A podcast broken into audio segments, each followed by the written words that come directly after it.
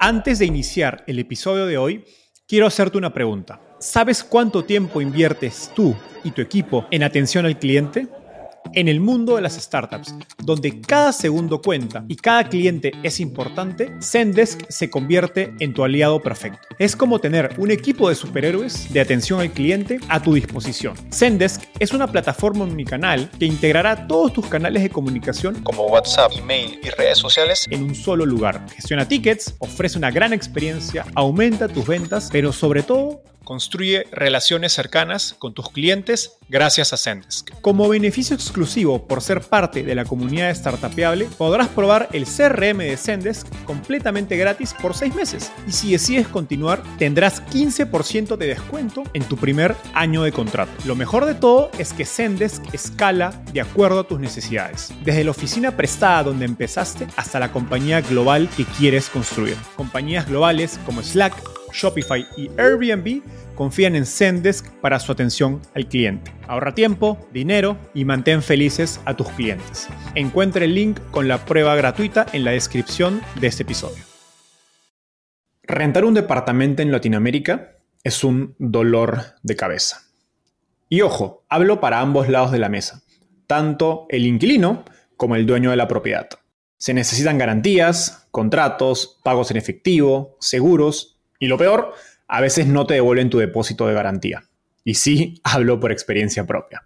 Para conversar sobre los problemas del sector inmobiliario y cómo PropTech puede resolverlos, invitamos a Benjamín Labra, cofundador y CEO de Home, una solución tecnológica de punta a punta que permite a los propietarios de inmuebles alquilar y vender sus propiedades hasta 10 veces más rápido. Benjamín nos contó su diagnóstico del sector PropTech en Latinoamérica y cómo la tecnología puede generar eficiencias significativas en este sector. Además, conversamos sobre sus recomendaciones de levantamiento de capital y expansión regional para emprendedores en países pequeños como Chile o Perú. A la fecha, Home ha levantado más de 45 millones de dólares de fondos de venture capital internacionales como Goodwater Capital y Fifth Wall, y de fondos latinoamericanos como Alaya Capital, Fen Ventures y Magma Partners. Gracias a Hatim Ketty de Goodwater Capital, Claudio Barahona de Alaya, Daniel Cosio de Village y Fabio Muniz de Aguari por las buenísimas sugerencias de preguntas. Hola, mi nombre es Enzo Cavalier y soy un convencido de que el emprendimiento en tecnología es una oportunidad histórica para resolver los problemas más urgentes de Latinoamérica. En este podcast conversamos con emprendedores e inversionistas de las startups más impactantes de nuestra región para descubrir cómo se idearon, escalaron y levantaron venture capital para solucionar problemas tan grandes como la educación, las finanzas y la salud. Recuerda visitar www.startapeable.com donde encontrarás todo un ecosistema de recursos para tu camino startup. Benjamín, bienvenido al podcast Startapeable. ¿Cómo estás? Muy bien, Enzo. Muchísimas gracias por la invitación. Un gusto verte de nuevo acá. Genial. Un gusto. Benjamín, Empecemos por la pregunta que siempre le hago a mis invitados, ¿cómo llegaste al fascinante mundo de las startups? Mira, la verdad que siempre he estado ligado al mundo de los negocios, al mundo del emprendimiento, eso he hecho la verdad que prácticamente toda mi vida, siempre al mundo inmobiliario y al mundo de finanzas. Entonces, eh, después de, varios emprendimientos, unos más exitosos que otros, em, la verdad que todo empezó en, Nueva York, cuando conocí a mi socio Nico allá, estábamos los dos estudiando en la Universidad de Columbia, y nos conocimos y dijimos que teníamos que hacer algo juntos, volvimos a Chile, armamos un fondo eh, de real estate, un private equity, de renta inmobiliaria, y nos empezó a ir muy bien y después de eso, trabajando juntos ya 3, 4 años, decidimos impartir Home el año 2018 y de ahí la verdad que ha sido toda una travesía y algo muy, muy entretenido que acá vamos a, eh, a conversar más largo. Súper. Cuéntanos brevemente qué es Home, qué problema resuelve y sería genial si puedes darnos algunos números para entender su magnitud actual. Sin duda. Home es una plataforma de principio a fin en la cual ayudamos a los propietarios a arrendar o vender su casa o departamento hasta 10 veces más rápido que la manera tradicional. Básicamente em, le buscamos un arrendatario, le administramos la propiedad y le garantizamos la renta todos los meses, incluso si el arrendatario no paga. Y em, después de eso, en caso de que quiera vender, lo ayudamos con la transacción, con la compra y la venta. Entonces estamos en la renta y estamos en la venta y lo acompañamos a nuestros clientes en el largo plazo, que eso es la, la visión más larga del, del, real estate, ¿no es cierto? Un activo que es muy importante para las familias, para las personas, el activo más importante que tienen en su vida y un activo a largo plazo. Entonces estamos ahí para acompañarlos en todo el proceso y para que cuando piensen en real estate, piensen en nosotros. Súper. A ver, hoy hay muchas propuestas y modelos de, de PropTech en el mercado eh, latinoamericano, levantando miles de millones de dólares. Creo que después de FinTech es quizás el sector más hot. Marketplaces de venta, marketplaces de alquiler, este modelo de iBuyer, eh, créditos hipotecarios, etc. Cuéntanos un poco más el, panorama competitivo, qué modelos existen y qué hace disruptivo a Home eh, en este mercado. Sin duda. Mira, a lo, que tú dices, ¿por qué esta industria recibió tanta, tan, tanto dinero y, tantos fondos están dándose vuelta a mirarlo? Porque primero la industria más grande que existe en el mundo por diferencia, solo la TAM, estamos hablando de 8 trillones en activos, o sea, una industria realmente muy, muy grande.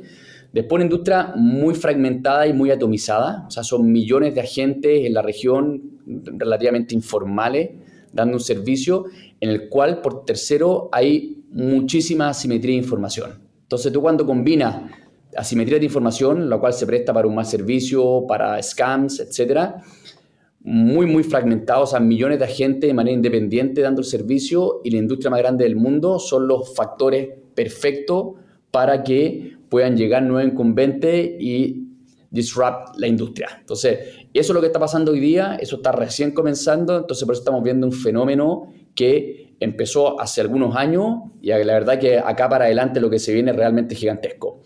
Y en relación a los modelos, tal como tú dices, hay muchos modelos distintos. Eh, la diferencia de Home y por la cual hoy día nos diferenciamos y somos la mayor PropTech de Spanish Speaking Latam, haciendo rentas y ventas, es que nuestro concepto es que justamente tenemos este, este efecto en la cual lo acompañamos al cliente en todo su recorrido. Primero parte con la transacción, Creemos que nuestro marketplace es el mejor lugar donde poder transaccionar de manera rápida, fácil y simple. Después de eso, como te decía, el real estate es de largo plazo. Entonces, no solamente hacemos la transacción y desaparecemos, sino que hacemos la transacción, después le buscamos al inquilino Cuidamos la inversión patrimonial en el tiempo con el property management, nos encargamos de la renta, o sea, nosotros cobramos la renta y garantizamos el pago todos los meses, lo ayudamos en todo ese proceso, mientras tiene el mortgage, mientras tiene los seguros, mientras tiene el depósito, o sea, toda la parte financiera lo acompañamos en el proceso. Y después cuando quiere vender también lo ayudamos en la venta Obviamente cuando quiere vender después que necesita comprar algo nuevo, entonces lo acompañamos en el ciclo completo. Diría que esa es la principal diferencial que nosotros tenemos contra los otros players que están en el mercado, algunos haciendo iBuying, algunos haciendo renta, otros haciendo venta de producto nuevo. Entonces creo que el diferencial nuestro es justamente ese, estar en el ciclo completo. Y la verdad que es algo complejo, es algo difícil, pero es lo que nos diferencia. O sea, tener nosotros hoy día somos un equipo muy grande y tenemos un, un, equipo de homers, que es nuestra fuerza freelance, que está en la calle, Estamos abriendo cientos de departamentos todos los días, abriendo las propiedades, significa literalmente un equipo en la calle, abriendo el departamento, viendo, mostrándolo, entendiendo a los clientes que quieren rentar, clientes que quieren comprar, entendiendo por qué un departamento se renta o se venda a mejor precio que otro, más rápido. Entonces, toda esa información y todo este, todo este ejército de gente en la calle nos, nos permite ser un negocio de tecnología, pero además operacional. Y esta ventaja operacional es nuestro, es nuestro gran diferencial contra otras compañías y por eso permite ser más ágiles, ser más rápido y poder ganar en un mercado que se está poniendo cada vez más competitivo y, te diría que sin duda esas no son nuestras ventajas competitivas frente no solamente a las otras PropTech, sino también contra el 99% del mercado que son los agentes inmobiliarios que vienen operando hace décadas con muy, muy poca tecnología. Qué, qué interesante lo último que dices, digamos, en Latinoamérica he visto startups muy bien fondeadas, digamos, especializadas en uno de los, dos servicios inmobiliarios, sea renta o sea venta. Y esta pregunta quizás que suena de inversionista, pero un poco cuál es la lógica o cuál es la ventaja de ofrecer ambos servicios en lugar de, enfocarte en uno solo, porque como nos explicas, tiene un nivel de complejidad operativa mayor. Sin duda. Eh, la, lógica bastante simple es que los agentes inmobiliarios en Latinoamérica han hecho siempre renta y venta. Entonces, de ahí partimos. O sea, ellos lo hacen hoy día, lo han hecho siempre. Entonces, no es algo que nunca nadie haya hecho, es algo que se hace, que el cliente, por ende, está acostumbrado a hablar con un agente para cuando quiera rentar o vender. Entonces, nos pasa también que nuestros clientes muchas veces listan la propiedad para rentar o para vender. Entonces, lo que nos pedían, nosotros empezamos con renta, que sin duda es más complejo, es más difícil, eh, y eso nos obligó a ser muy eficientes y tener esta plataforma que funcione para la renta, cosa que cuando después, al par de años, metimos venta, teníamos la máquina operando y andando para poder satisfacer el siguiente paso del cliente. O sea, el cliente quiere hoy día la renta, pero muchas veces después quería vender la propiedad, muchas veces después quería comprar una propiedad adicional. Entonces fueron los mismos clientes los que nos empezaron a empujar a poder dar el servicio completo, que es lo que tenemos hoy día y lo que estamos trabajando duro para poder ser realmente un one-stop shop for real estate en la TAM. Genial. Qué, interesante cómo puedes empezar por un negocio y eventualmente abrir a, muchas líneas de negocio que también son muy, muy, rentables. Ahora, en una entrevista anterior, eh, y creo que ahora lo, has estado explicando de manera eh, detallada, cuentas como Home tiene un, un, componente operativo muy importante. Pues nos decías que tiene muchas piezas moviéndose constantemente todos los días, su fuerza freelance, a, a la que llama Homers, la agenda, me imagino, los clientes, las verificaciones, los seguros, etcétera. Explícanos un poco más cuáles son esas áreas operativas del, negocio de, corretaje o de brokers inmobiliarios, donde ustedes están generando más eficiencias con tecnología y cómo esto se traduce en, ahorro de costos, de tiempo. Sin duda. Mira, como te comentaba anteriormente, el activo es tan caro que el tiempo es muy caro, obviamente. Entonces, cualquier mejora que puedas generar en tiempo y en velocidad que haga que la propiedad se rente o se venda antes es un mucho dinero. Entonces, justamente todas las mejoras en tecnología y en eficiencia operacional apuntan a la velocidad, apuntan a que la transacción se haga más rápido y se apunta a que en esta industria que no hay exclusividad en Latinoamérica, ¿no es cierto?, poder ser los primeros y poder ganar el deal. Entonces, todo apunta hacia eso, todo apunta hacia tecnología y velocidad para poder ganar el negocio ¿Y, cómo se ve eso en la práctica? Lo que dices, ¿por qué es tan operacional y cuáles son las complejidades que esto tiene?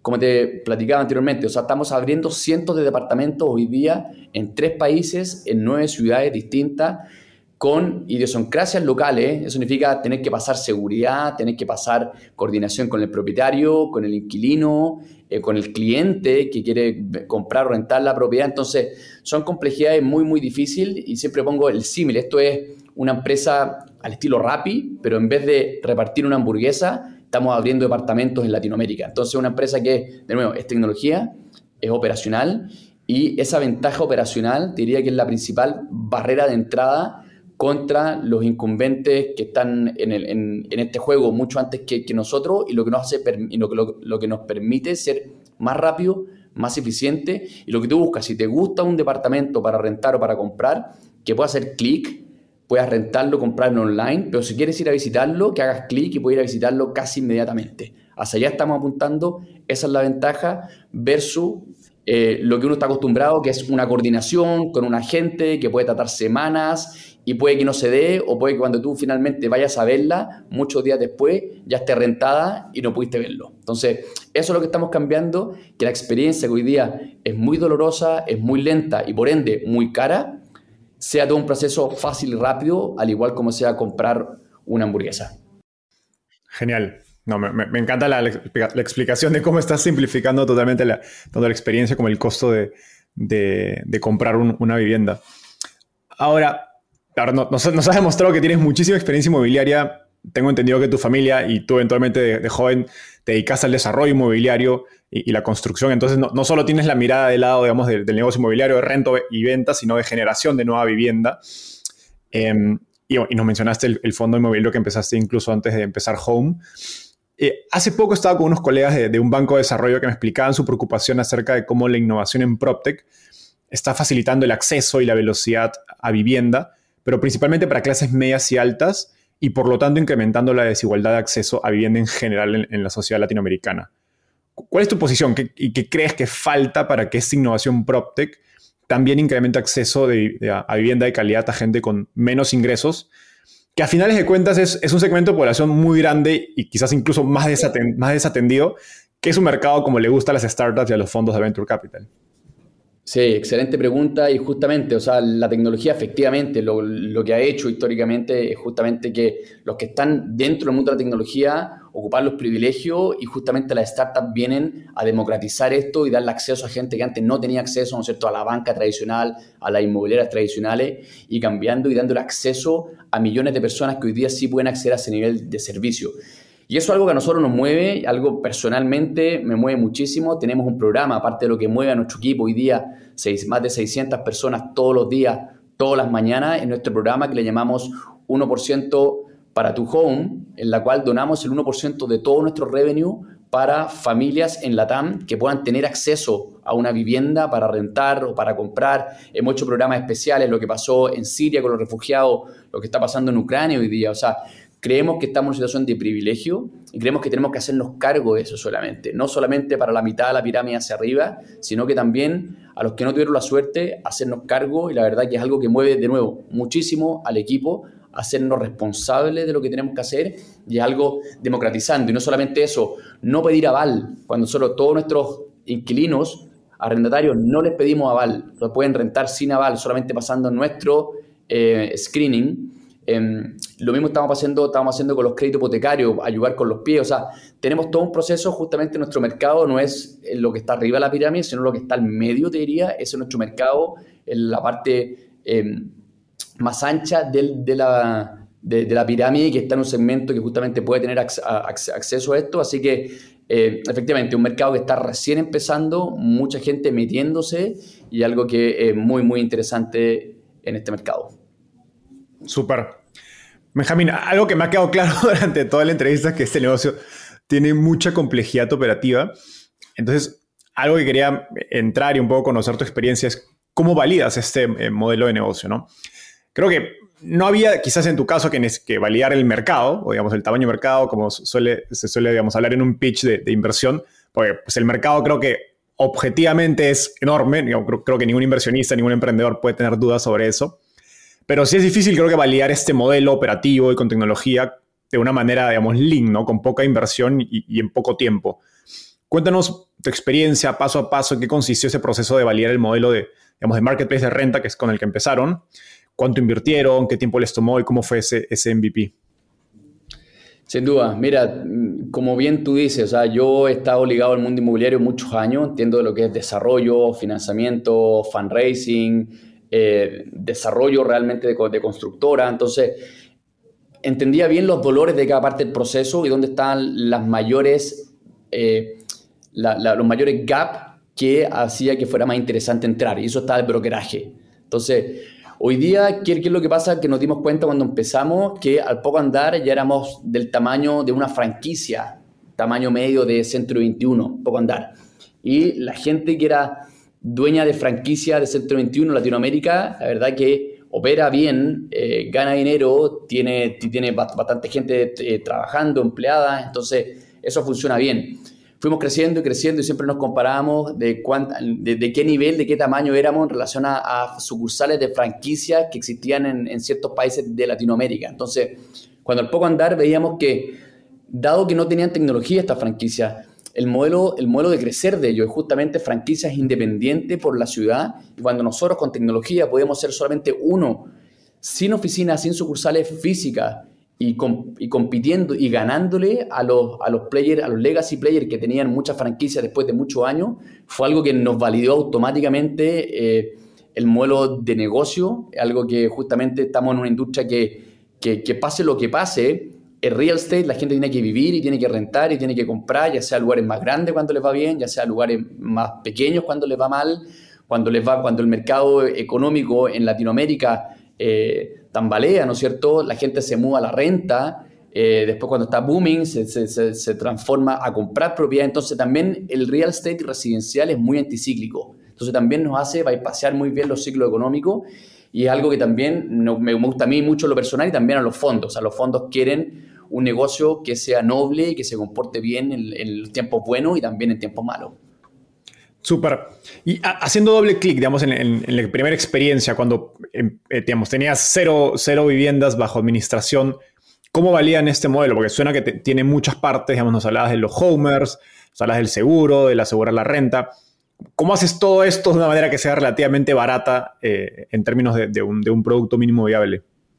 Sí, sin duda. O sea, fueron al principio con pocos clientes, muy buena aceptación, los clientes empezaron a referir, fue un producto que la verdad que, los arrendatarios no podían creer, que no les pidiésemos aval, los propietarios que le garantizáramos el pago todos los meses, incluso si el inquilino no paga. O sea, creo que son estos efectos wow, que eran muy llamativos, que la gente decía, wait, déjame verlo, déjame entenderlo, cómo lo comparo contra lo que estoy acostumbrado y además toda una plataforma, puedo ver los pagos. O sea, ese fue el wow que la gente dijo, a ver, me interesa.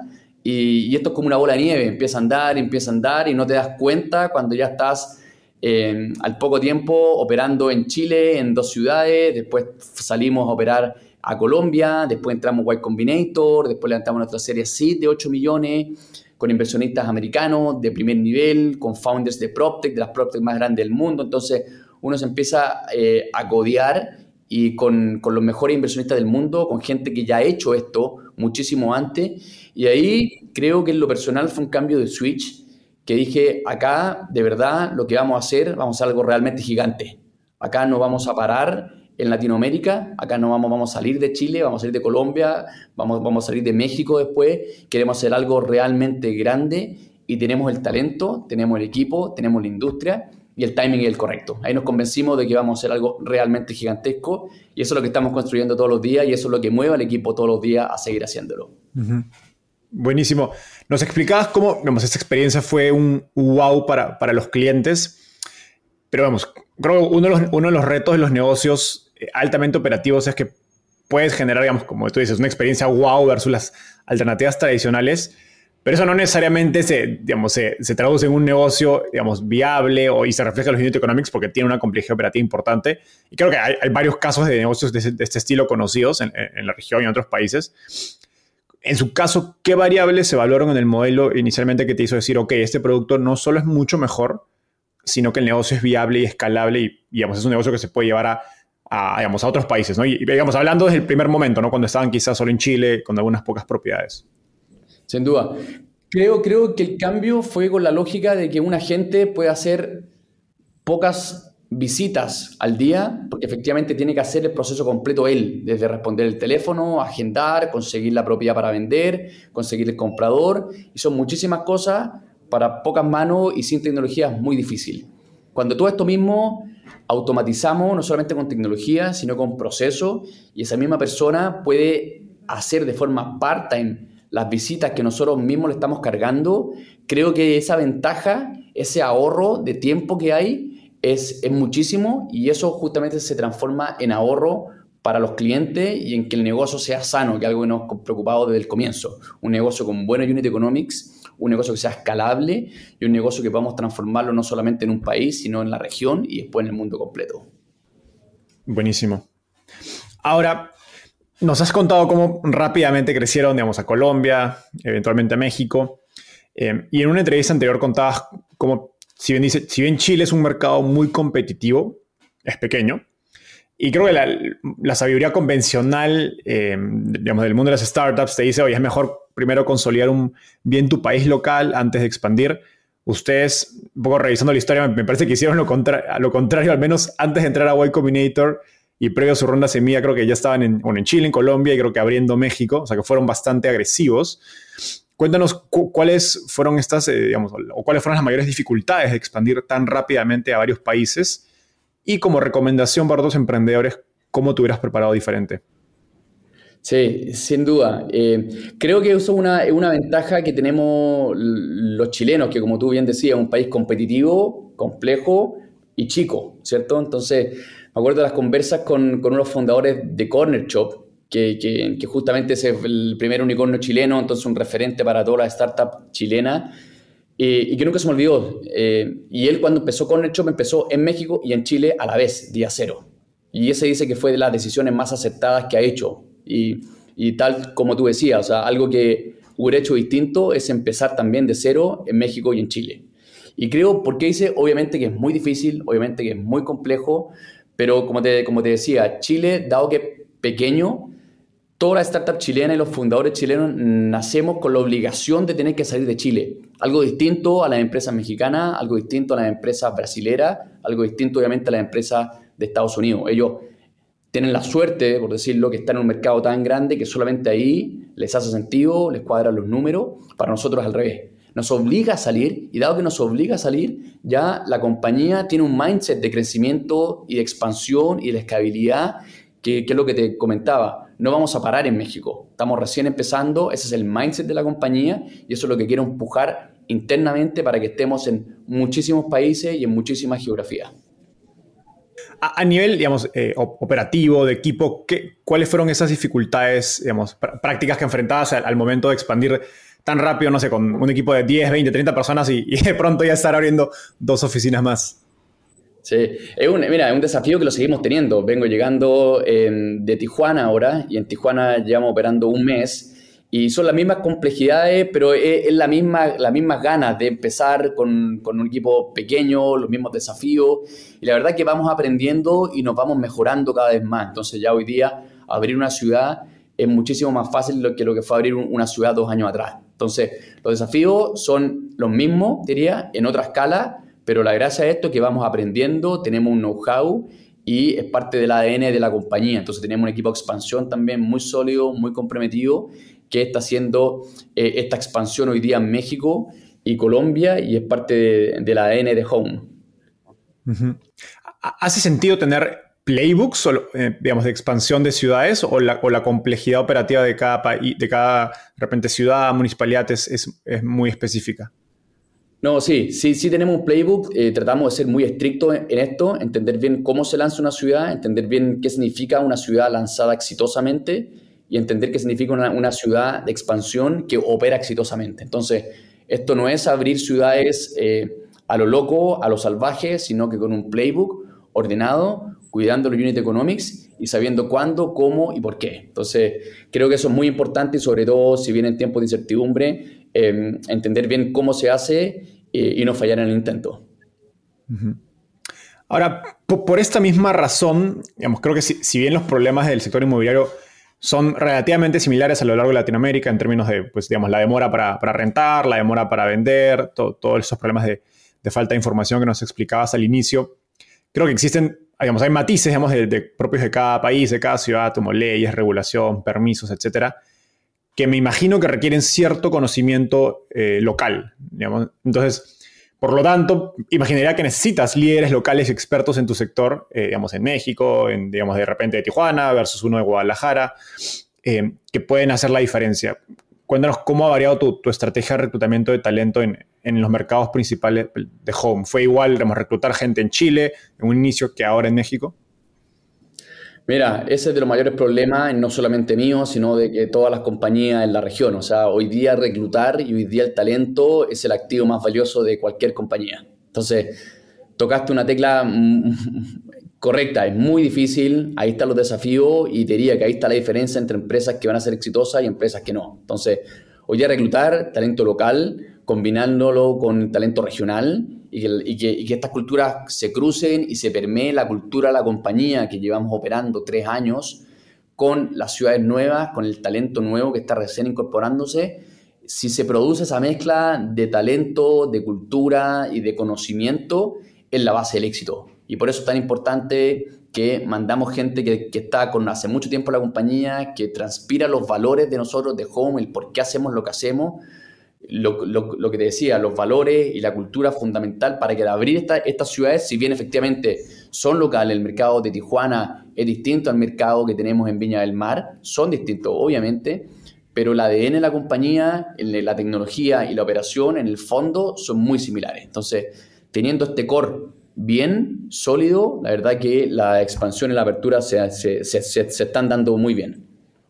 Genial. Entonces ustedes, digamos, lo, que, de algún modo lo que hacen es envían, tienen un equipo regional que va a compartir esas experiencias a nivel, digamos, local en Tijuana como, como ejemplo y se combina con un equipo de personas locales. Correcto. Tal cual, tal cual. Súper, súper. Ahora, hace un ratito nos dijiste que, que quizás tu, tu, mayor error fue tardar tanto en, expandir fue fuera de Chile.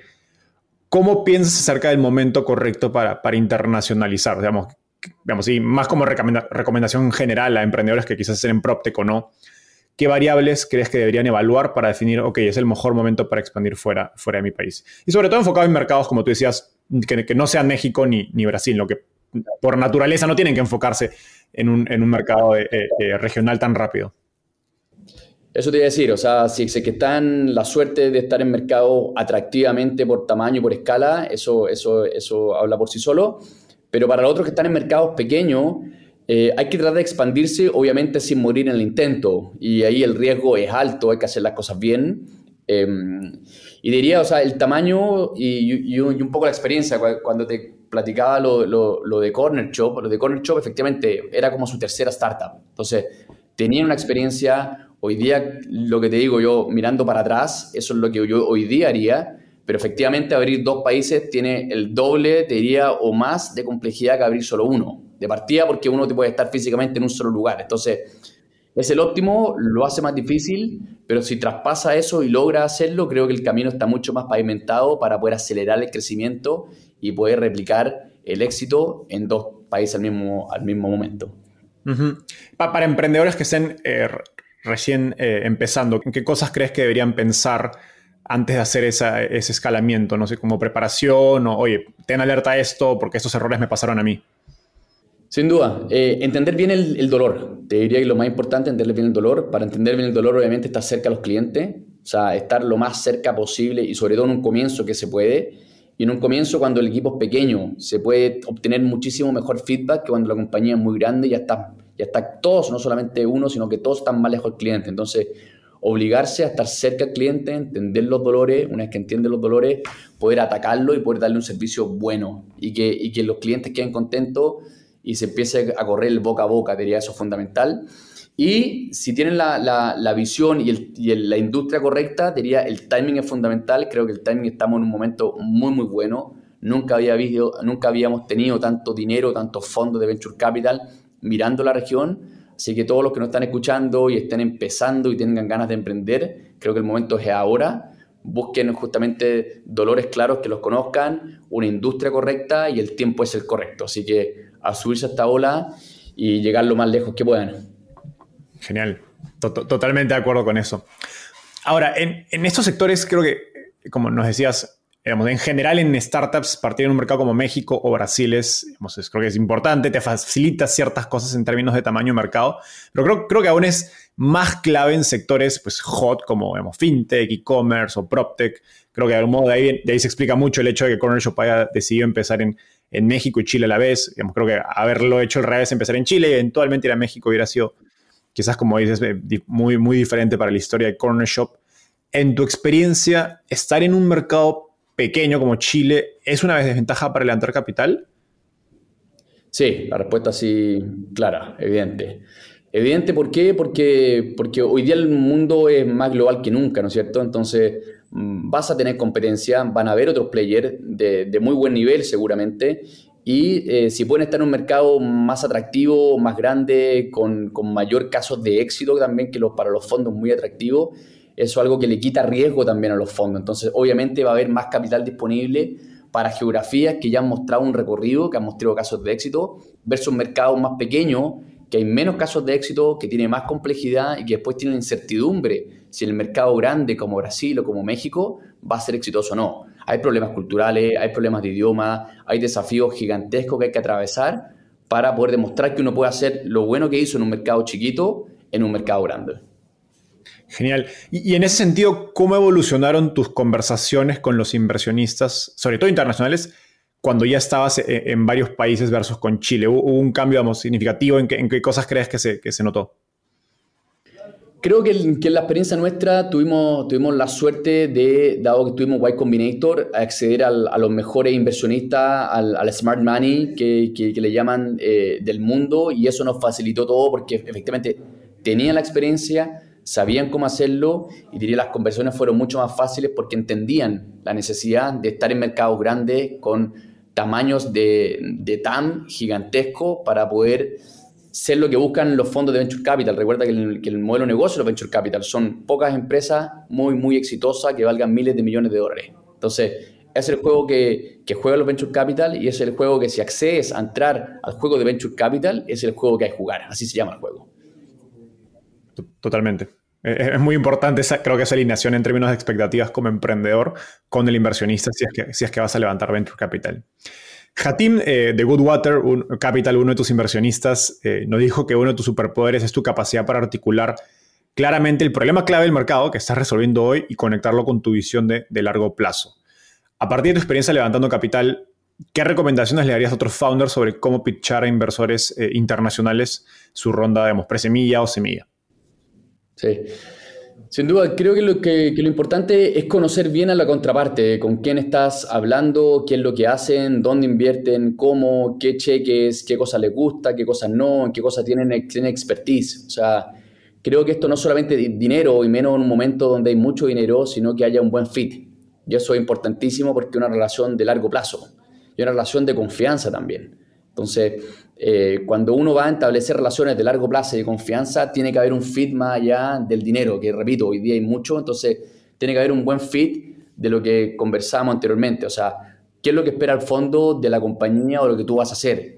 ¿Quieres expandir? ¿Quieres crecer geográficamente? ¿Quieres crecer en productos relacionados? O sea, no puede haber un choque muy rápido entre tu visión y lo que yo busco como home, hacia dónde vamos y qué es lo que queremos hacer, versus si el inversionista no está alineado. O sea, lo vas a pasar mal tú, lo vas a pasar mal el fondo y, no va a jalar. Entonces, creo que ser muy transparente, muy claro y estar convencido de lo que uno quiere hacer y lo que te decía antes, o sea, saber el juego que estás jugando. Y este juego se llama, si está en el mundo de Venture Capital, se llama ser una empresa de miles de millones de dólares porque eso es lo que ellos esperan de ti.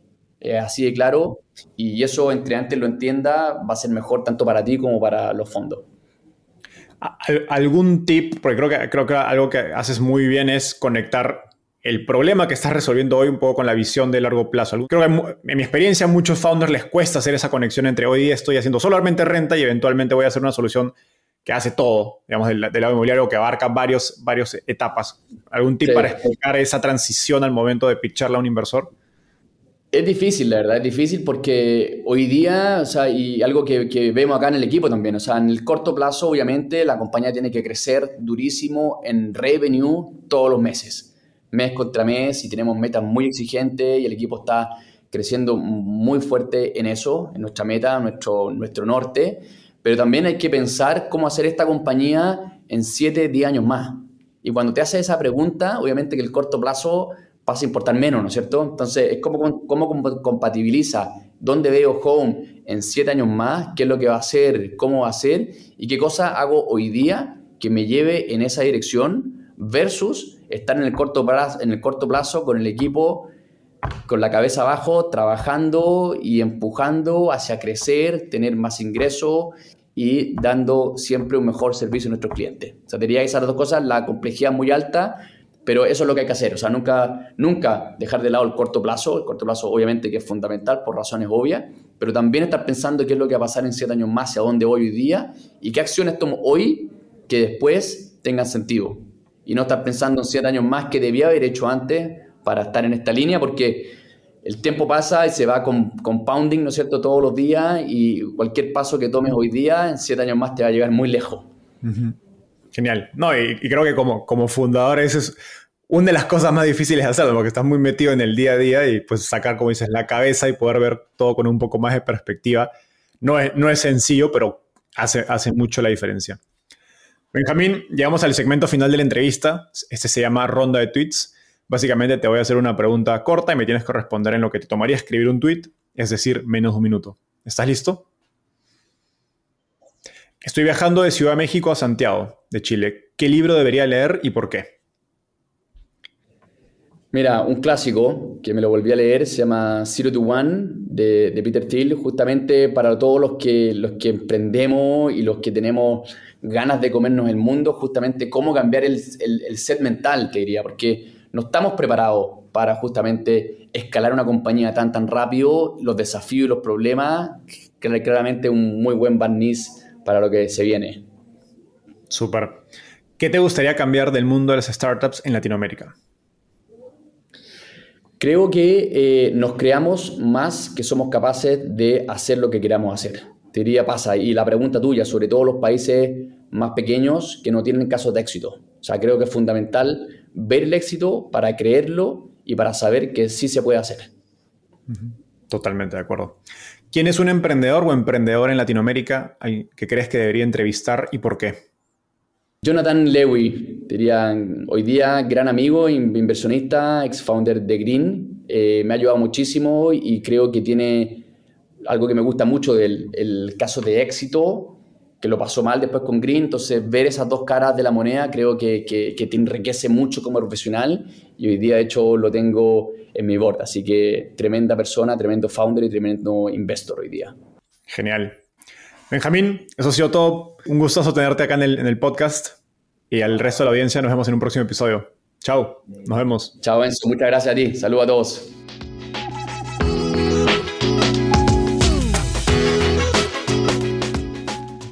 Antes de cerrar el episodio, quiero contarte que lanzamos el podcast Startupiable en 2021 y en menos de un año ya somos casi 10.000 personas que lo escuchamos cada mes. Y quiero seguir creciendo esta comunidad. Por eso, si escuchaste este episodio y te gustó, ayúdanos contándole a un amigo, familiar o colega. Suscríbete y déjanos un review en Spotify o Apple Podcasts. De hecho, me gustaría saber quién eres y por qué escuchas el podcast. Mándame un mensaje sencillo a enzo.startapeable.com o por Twitter a arroba contándome por qué escuchas el podcast Startapeable y cómo te ayuda en tu empresa o trabajo.